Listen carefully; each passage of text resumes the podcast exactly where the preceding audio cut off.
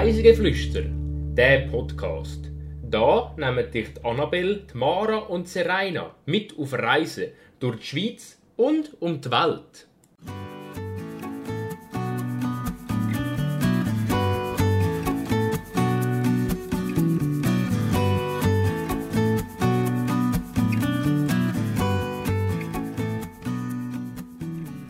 Wasser tropft von der Decke. Die Luft ist feucht und es ist dunkel. Diese Woche entführen wir euch in die Grotte von Valorb. Herzlich willkommen zur zwölften Folge von Reisegeflüster. Heute reist mit uns Serena. Hallo Annabelle. Wir reisen heute in die Westschweiz, genauer gesagt in Nordjura im Kanton Watt und besuchen die Grotte. Bist du schon mal in einer Grotte gewesen? Ja, ich bin auch schon in Grotte Also meinte mal in der Höhlgrotte in Bar, ich weiß nicht, ob du die kennst. Nein, jetzt gerade so nicht. Die sind, aber das ist schon mir schon länger her, aber die sind noch recht schön. Und in der St. Beatus-Höhle bei Interlaken in der Nähe. Mhm. Die kennst du? Ja, die kenne ich. Okay. Ja, und also ich finde ich find Grotte irgendwie immer cool, weil es ist so eine ganz andere Welt. Und was ich auch mal war, aber das ist natürlich noch mal etwas ganz anderes, war in äh, Vietnam, in Halong Bay. Dort bin ich auch in einer Grotte und die war so mega riesig. Okay. Ich weiß nicht, wie viele Meter hoch, aber wirklich, das ist also... Das war noch etwas ganz anderes, gewesen, wenn man so im Ausland in einer Grotte ist. Aber ah. in der Schweiz sind auch sehr schön, finde ich. Und hast du dich sicher da gefühlt? Weil ich ja. finde, es ist völlig anders. Also bei uns ist es ja recht gut abgesichert. Alles kann eigentlich nicht passieren. Mhm. Und wie war es dort? Also dort war eigentlich so, gewesen, die war so riesig, dass es eigentlich einen Weg durchgeht. Also weißt, es war jetzt nicht so eine kleine, wo fast, fast du musst kriechen oder so, sondern es war wirklich eine recht grosse. Gewesen. Und es hat auch viele Leute, gehabt, von dem her war es eigentlich kein Problem. Gewesen. Aber ich glaube, wenn es jetzt so eine kleinere gewesen wäre, wäre es schon noch etwas anderes gewesen. Oder wenn eben noch irgendwie, ich meine, hellmalig und sicher oder so, dann wäre es, weiss ich nicht, ob ich es gemacht hätte. Aber sonst jetzt so ist es ganz schön gewesen, ja.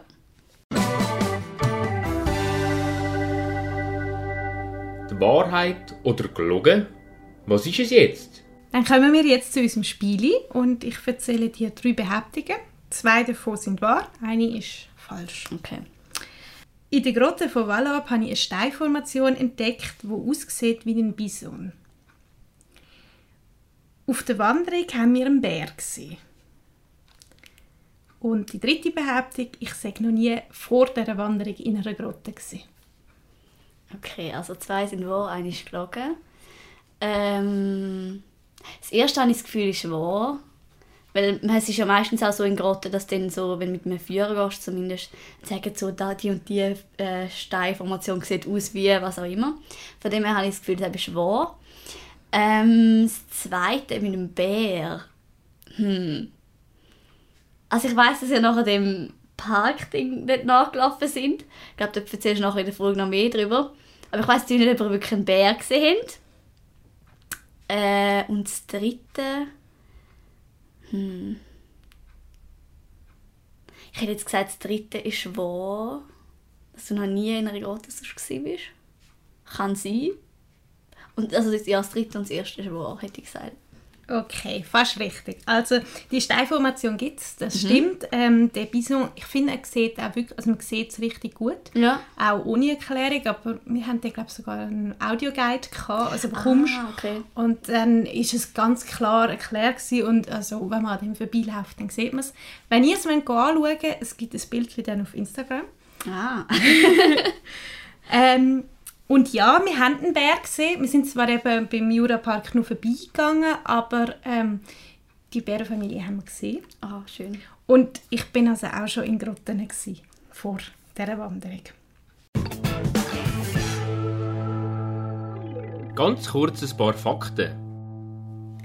Wallab liegt im Kanton Watt und zwar direkt an der Grenze zu Frankreich. Und die Gemeinde ist Teil vom Wattländer Jura. Die Industriegemeinde erstreckt sich im Talkessel von der Orb, das ist ein Fluss. Das Gebiet wird von Westen nach Osten von der Orb durchflossen und das Wasser, wo in der Orb fließt, kommt aus den unterirdischen Abflüssen von den Seen Lac de Joux und Lac Brunet. Das Tal von Valorb ist vermutlich um 1100 von Mönchen aus dem Kloster Romain-Moitié gerodet und urbar gemacht worden. Das erste Mal wird der Ort 1139 in einer Urkunde vom Papst Innozenz II. unter dem Namen Deval Urbanesi erwähnt. Im Jahr 1893 ist ein Teil von Wallorb durch einen Großbrand schwer in Mitleidenschaft gezogen worden. Die Grotten von Wallorb werden auch Feengrotten genannt. Dann kommen wir jetzt zum Reisebericht. Ich erzähle euch von einer Wanderung, wo das Hauptziel hatte, eben die Grotte zu besuchen, aber ähm, wir sind nachher noch ein Stückchen weiter gelaufen. Die Wanderung fängt in Wallorb an und Wallorb erreicht man von Zürich in etwa drei Stunden mit dem Zug.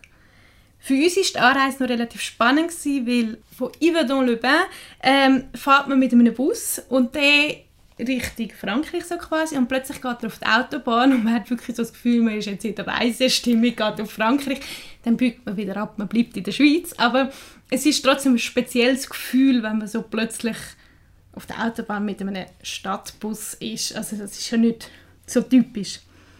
Wenn man in Wallorb ankommt, äh, steigt man aus an einem wunderschönen Bahnhof. Das Gebäude ist riesig, fast ein bisschen unproportional für den kleinen Bahnhof, was eigentlich ist.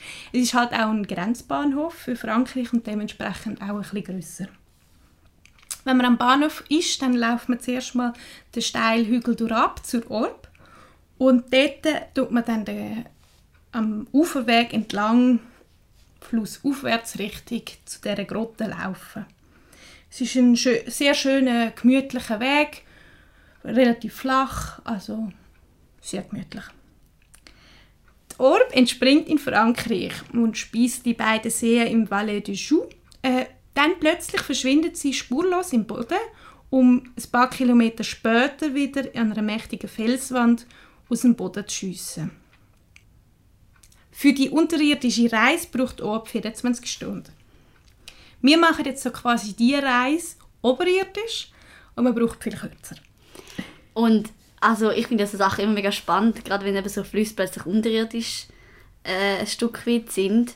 Weißt du, ob man herausgefunden hat, wie und wo genau dass der Fluss durchfließt? Oder also hat man das mal irgendwie untersucht? Oder? Also, wo man die Grotte erkundet hat, hat man einen Taucher losgeschickt. Ich nehme an, dort hat man das auch ein bisschen mhm. herausgefunden, wie sie fließt. Es hat anscheinend auch mal ein Farbexperiment gegeben, wo man eben, oder ein Unfall, das weiß ich gar nicht genau, wo man eben im See irgendwie die Farbe hat und plötzlich ist der Fluss dort unten auch so farbig okay. und dann hat man glaube ich so ein bisschen herausgefunden, das muss zusammenhängen. Hat dann aber relativ lang gebraucht, bis man herausgefunden hat, eben, wo die Grotte ist, die freigelegt hat und wie das zusammenhängt. Ja. Die Grotte von Lorb oder eben Grotte aux Fées oder Feengrotten ähm, ist vor allem bekannt durch ihre Vielfalt von Tropfsteingebilden und ist einer der schönsten unterirdischen Wasserverläufe der Schweiz. Hast du das auch gefunden? Also ist es wirklich eine der schönsten Grotten? Ich finde, sie ist sehr schön und sie, mhm. also sie ist auch gut ausgebaut. Ähm, man hat einen befestigten und beleuchteten Rundgang, also man fühlt sich auch sehr sicher. Und es hat eben verschiedene Sachen mit Lichteffekt. Also wenn du dort herkommst und mit dem Audioguide das Nummerli drückst oder aufs Knöpfchen drückst, dann zeigen sie dir etwas genauer zeigen und sonst ist sie wieder so ein bisschen normal. Ja.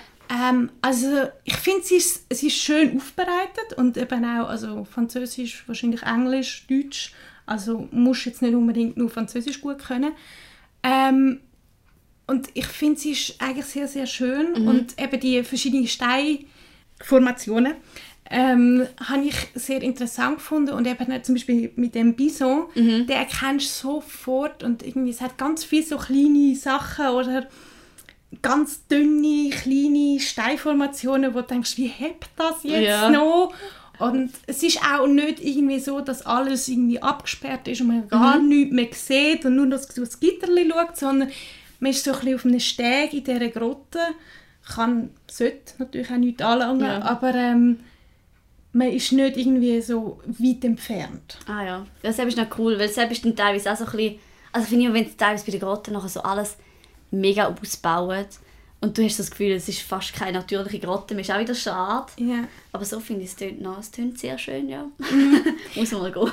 Ja, auf jeden Fall. Also eben, klar, es hat einen gut ausgebauten Steg und ich würde sagen, man kommt mit vielen Schuhen dort durch. Es ist halt ein bisschen kühl, Ja. normal, Grotte. Ja. Äh, und es kann natürlich auch nass sein. Aber ähm, für, für gewisse Stellen sollte man vielleicht ein bisschen schwindelfrei sein. Aber sonst ist, man eigentlich, ist sie relativ naturbelassen. Ja. Ja. Die Basis der Formationen in der Grotte ist Kalkstein. Und im Ende des 19. Jahrhunderts hat man eine Wasserverfärbung festgestellt in der Verbindung vom Lac de Brenay und der Orb, eben dort, wo, wo sie dann aus dem, aus dem Fels rauskommt, so plötzlich. Und dann hat man versucht, mit eben Tauchern ähm, herauszufinden, was ist das, was gibt es dort. Ist dann gescheitert, weil man dazu mal noch nicht die genügend gute Ausrüstung hatte. 1961 ist es dann drei Taucher gelungen, innerhalb von fünf Tauchgängen die 140 Meter tiefe Höhlensystem zu erforschen. In den 1980er Jahren hat man dann die Höhle für Besucher erschlossen. Es hat eben vorne auch einen Parkplatz, also man kommt auch mit dem Auto dorthin. Aber es geht eigentlich noch vom Besucherandrang, also es ist nicht gestossen voll. An der Grotte angrenzend gibt es eine kleine Schatzkammer, die nennt sich eben Schatzkammern der Feen. Und die Schatzkammer ist vom Architekt B. Vernon entworfen worden und besteht aus vier künstlich verbundenen kreisrunden Zellen. Und dort drin sind ausgestellt verschiedene Mineralien aus der ganzen Welt.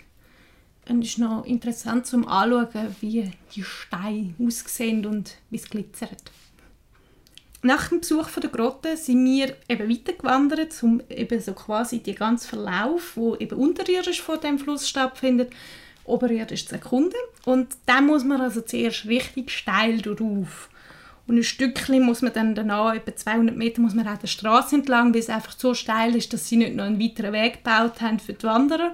Sonst hat man immer so seinen eigenen kleinen Weg, wo es auch ein bisschen gemütlicher ist, wo es nicht ganz so steil drauf geht. Wenn man dann oben so quasi auf dem Pass angekommen ist, dann kommt man zum Jurapark. Dort drin ähm, hat es verschiedene Gehege, wo Bison, Bären und Wölfe sind.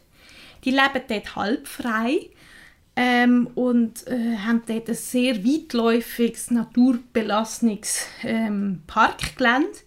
Und man hat so verschiedene kleine, hohe Stege, wo man so quasi über die Ikea kann laufen kann.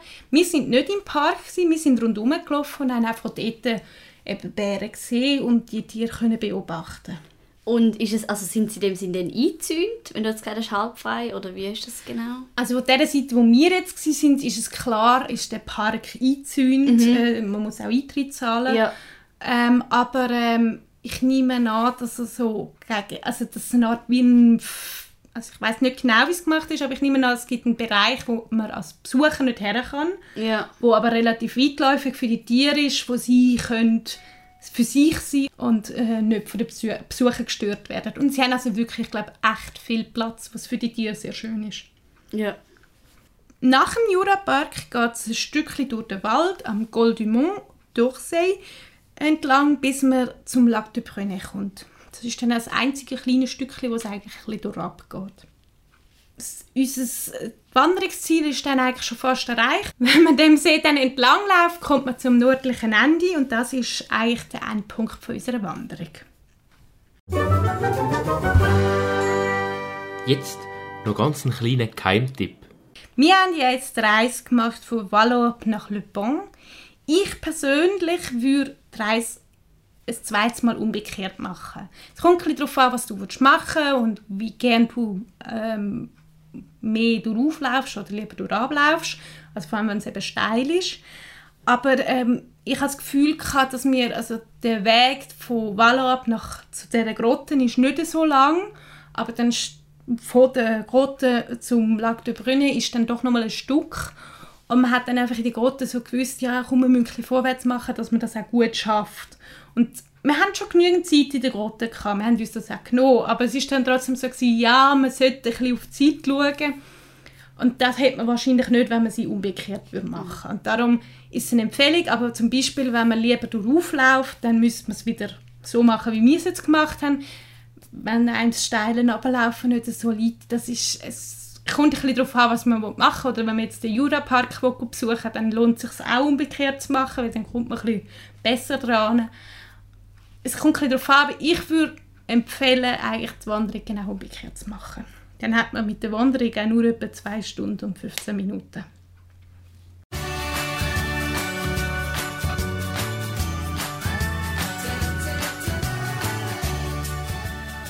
Jetzt kommen eure Geschichten. Sind ihr auch schon mal in Valor und haben noch weitere Geschichten oder Geheimtipps, die ich jetzt euch nicht erzählt habe, dann schickt ihr uns doch gerne an reisegeflüsterpodcast.gmail.com oder via Instagram äh, Direct Message. Wir freuen uns sehr über eure Geschichten. Dann kommen wir noch zur letzten Kategorie und zwar der Playlist. Ich habe jetzt keinen speziellen Künstler aus dem Wattland gefunden, aber irgendwie so als äh, Künstler von der Schweiz, der Französisch singt, kommt mir der Stefan Eicher in den Sinn. Und darum habe ich Déjeuner en paix und Ne me dis pas non ähm, ausgesucht als zwei Stück. Und äh, Stefan Eicher, wer ihn nicht kennt, das ist ein Schweizer Chansonnier. In der nächsten Folge reisen wir auf den Bürgerstock mit Serena und Mara. Ich hoffe, euch hat die Folge gefallen und ihr habt Spass gehabt, mit uns ein bisschen aus dem Alltag zu flüchten. Und bis zum nächsten Mal. Tschüss!